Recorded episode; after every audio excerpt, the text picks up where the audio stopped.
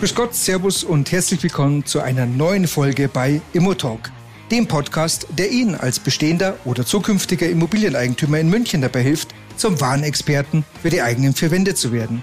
Dafür öffnen wir auch heute wieder die Türen zur Information, die Ihnen ganz konkret und absolut verständlich dabei helfen, die besten Entscheidungen in Bezug auf Ihre Immobilie zu treffen. Mein Name ist Michael Müllmann und ich bin Ihr Immobilienexperte in München. Los geht's, Bockmas! Ja, schönen guten Morgen. Es ist Sonntagmorgen und wir starten mit einem neuen Podcast aus unserer Serie Emotalk München, dem Expertenpodcast aus München und für München. Sie wissen, dass wir das Ziel haben, dass wir sagen, wir möchten mit diesem Podcast Sie zum Experten der eigenen vier Wände machen. Und wir haben ja momentan ein ganz heißes Thema draußen im Markt, nämlich die neue Grundsteuer. Und wenn Sie aus München kommen, traue ich mich wetten, dass Sie auch schon vom Finanzamt jetzt ein, ein Schreiben bekommen haben, wo Sie aufgefordert werden, verschiedene Daten einzutragen und diese Daten eben abzugeben. Und äh, bis so häufig ist, der Teufel steckt im Detail und äh, manches ist gar nicht äh, so einfach und manches ist auch gar nicht möglich. Und was nicht möglich ist, erfahren Sie am Ende dieses Podcasts. Denn vielleicht kurz zum Hintergrund, die neue Grundsteuer wurde eingeführt, weil das Bundesverfassungsgericht im Jahr 2018 gesagt hat, dass diese bisher angewandten Einheitswerte für Grundstücke völlig überholt sind und dass es da eine neue Regelung braucht, weil seit 1964 dürften sich Werte verändert haben und in den neuen Bundesländern sind sie sogar noch älter als 1964. Diese Neubewertung betrifft circa 36 Millionen Grundstücke und dann sieht man, was das für eine Herkulesaufgabe ist. Man könnte sich natürlich auch mit die Frage stellen, warum beschäftigen wir uns so intensiv mit der Grundsteuer? Denn die Grundsteuer ist tatsächlich eine Steuer, die im Gesamtvolumen gerade mal zwei Prozent ausmacht, aber dennoch 14 Milliarden Euro im Jahr 2020 gebracht hat und natürlich den Städte und Gemeinden zufließt. Und da ist es natürlich für Städte und Gemeinden durchaus wichtig, sich diesem Thema zu widmen, denn würde die Grundsteuer nicht mehr fließen, würde den Städten und Gemeinden natürlich da richtig Geld fehlen. Jetzt hat man einen Zeitplan festgelegt und hat 2021 gesagt, okay, wir bringen die Gesetzgebung jetzt hier mal auf den Weg und 2022 möchten wir, dass die Grundsteuererklärungen seitens der Bürger dann abgegeben werden und so wird ab April werden die Finanzämter ja 36 Millionen Grundstückseigentümer anschreiben und der Beginn der Abgabezeitraum, ab wann Sie melden können, beginnt zum 1.7.2022. Und Sie haben in diesem Zeitraum von fünf Jahren, und darüber sprechen wir mit der Grundsteuer, bis sie dann neu erhoben werden soll, nämlich im Jahr 2025, haben Sie vom 1.7.2022 Zeit bis zum 31.10.2022 Ihre Daten abgeben zu können. Und ich bezweifle, dass das vollständig überall möglich ist. Warum das so ist, kommen wir noch drauf.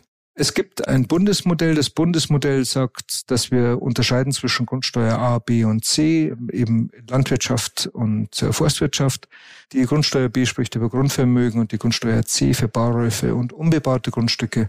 Das Bundesmodell sieht vor, dass man Bodenrichtwerte für Grund und Boden mit einzieht und dass ein Ertrags- und Sachwertverfahren für Gebäude durchgeführt werden soll. Ob das für Privatpersonen möglich ist, das würde ich doch sehr stark bezweifeln und dass es eine Neubewertung für alle sieben Jahre geben soll oder eben falls bauliche Veränderungen vorgenommen worden sind.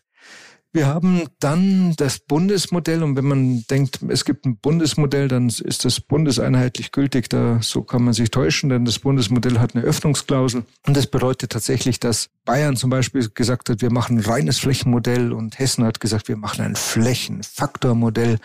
Und äh, die Württemberger haben gesagt, Mensch, äh, wir machen reines Bodenwertmodell. Also fast jedes äh, Bundesland bastelt sich da äh, sein eigenes Modell. Es gibt äh, natürlich auch noch andere Länder, die gesagt haben, okay, wir halten uns an das Bundesmodell. Das ist Berlin, Brandenburg, Sachsen, Thüringen beispielsweise. Aber auch äh, Sachsen selbst hat, also Sachsen-Anhalt war Bundesmodell, Sachsen selbst macht ein Bundesmodell mit Abweichungen. Also, dann stellt man sich natürlich die Frage, Mensch, wo geht denn die Reise hin?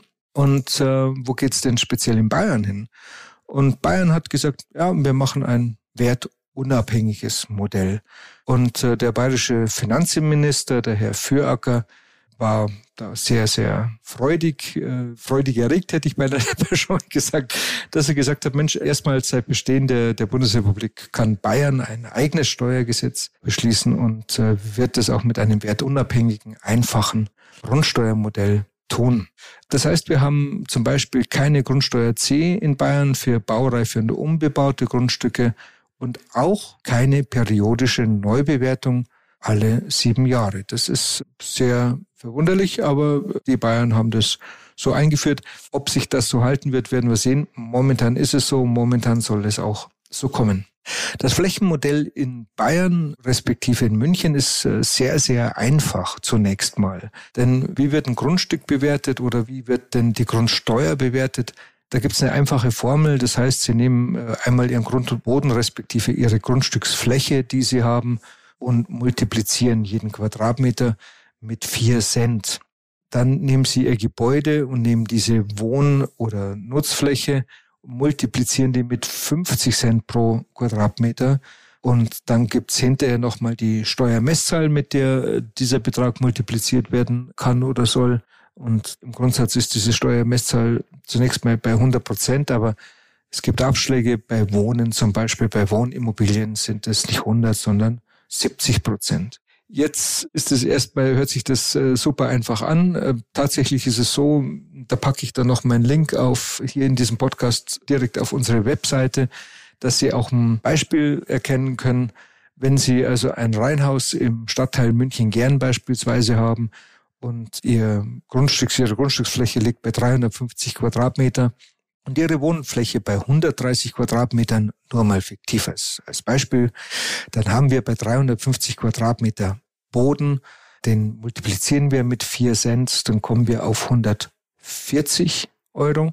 Und für die Wohnfläche nehmen wir 130 mal 0,5, also 50 Cent mal Quadratmeter multipliziert mit 0,7 für die Wohnnutzung, dann sind wir bei 52,50. Und wenn wir das zusammen erzielen, sind wir bei 192,50 Euro. Das heißt, wir sind erstmal bei knapp 200 Euro Grundsteuer. Allerdings kommt jetzt hier der Messbetrag und der Hebesatz der Stadt München, der liegt aktuell bei stolzen 535 Prozent, also Faktor 5,35. So kommen Sie in München auf eine Grundsteuer für dieses fiktive Beispiel in München gern auf 1029,88 Euro pro Jahr. Ja, jetzt könnte man ja sagen, das wäre jetzt relativ einfach. Ist es auch, wenn da nicht der Teufel im Detail stecken würde. Und zwar gibt es ein paar Begrifflichkeiten, darüber muss man reden. Also man spricht zum Beispiel über Wohnfläche. Jetzt, was ist denn Wohnfläche? Die Wohnfläche ist äh, alles, was zu Wohnzwecken genutzte Flächen sind. Die Wohnfläche wird äh, ermittelt durch die Wohnflächenverordnung. Und die Wohnflächenverordnung gibt es seit dem Jahr 2004 und Sie müssten jetzt mal in Ihre Unterlagen gucken. Wenn Sie ein Haus oder eine Wohnung haben, die eine Berechnung hat nach der DIN 283, nach der zweiten BV oder was auch immer, ist es keine Ermittlung nach Wohnflächenverordnung, sondern eine Wohnflächenangabe, die Sie nach diesem Modell nicht gebrauchen können. Natürlich regelt die Wohnflächenverordnung den anteiligen Einbezug von Balkonen, Wintergärten oder ähnlichen, auch Terrassen. Und natürlich regelt auch die Wohnflächenverordnung die Thematik in den äh, Dachgeschossen, Dachschrägen, Gauben ähm, etc. Die Wohnflächenverordnung regelt auch, wie es mit einem Keller umzugehen, äh, mit Heizungsräumen. Und die Wohnflächenverordnung regelt auch, wie ist eine Garage zu sehen, ist das Wohnen oder ist das eine Nutzfläche oder was ist denn das am Ende des Tages? All diese Dinge äh, gehören da rein und das ist das, was ich zu Anfang Ihnen auf den Weg geben wollte oder Weg geben darf. Wenn Sie die Wohnfläche angeben müssen und Sie wissen nicht, welche Wohnfläche das Sie haben, dann wird es natürlich schwierig. Oder Sie haben eine Wohnfläche, die einfach aufgrund alten Basisdaten passiert. Zum Beispiel die DIN 283, die erkennen Sie immer sehr schnell daran, wenn dann in Ihrer Wohnflächenberechnung drinsteht, abzüglich drei Prozent Putz. Das haben die Architekten damals so gerechnet, hat aber nichts mit Wohnflächenverordnung zu tun.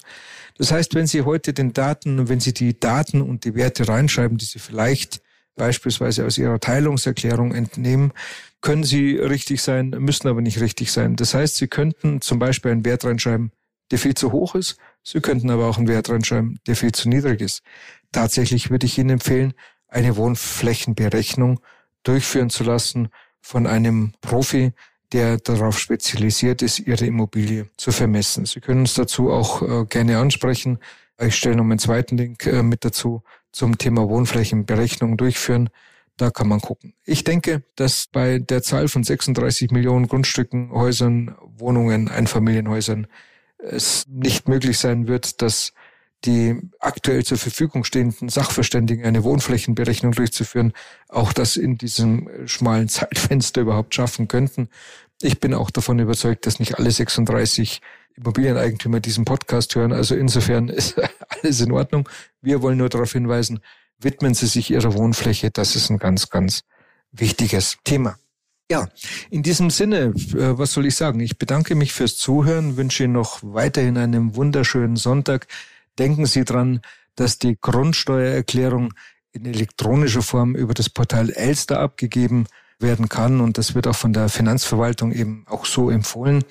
Elster ist allerdings für diese Erklärungsabgabe erst ab dem 1.7.2022 freigeschaltet. Natürlich kann man das auch über Papiervordrucke machen.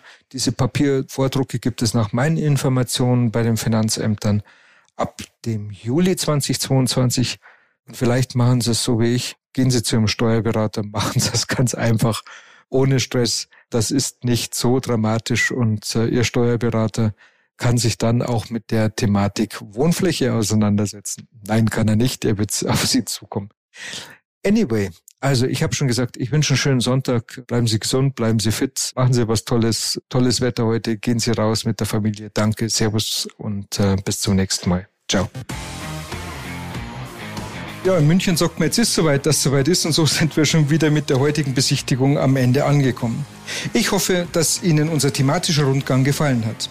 Wie immer können Sie sich eine kurze Zusammenfassung mit den wichtigsten Themen auf unserer Webseite www.isb-münchen-immobilien.de herunterladen. Ich freue mich sehr, wenn wir uns in 14 Tagen wiederhören oder auch gerne früher, wenn Sie persönlich mit mir über Ihre Immobilie sprechen möchten. Und ach ja, meinem heutigen Gast zeigen Sie maximale Wertschätzung, wenn Sie diesen Podcast einfach kostenlos abonnieren oder uns einen kurzen Kommentar hinterlassen. Vielen Dank dafür und bis zum nächsten Mal. Ihr Michael Mühlmann.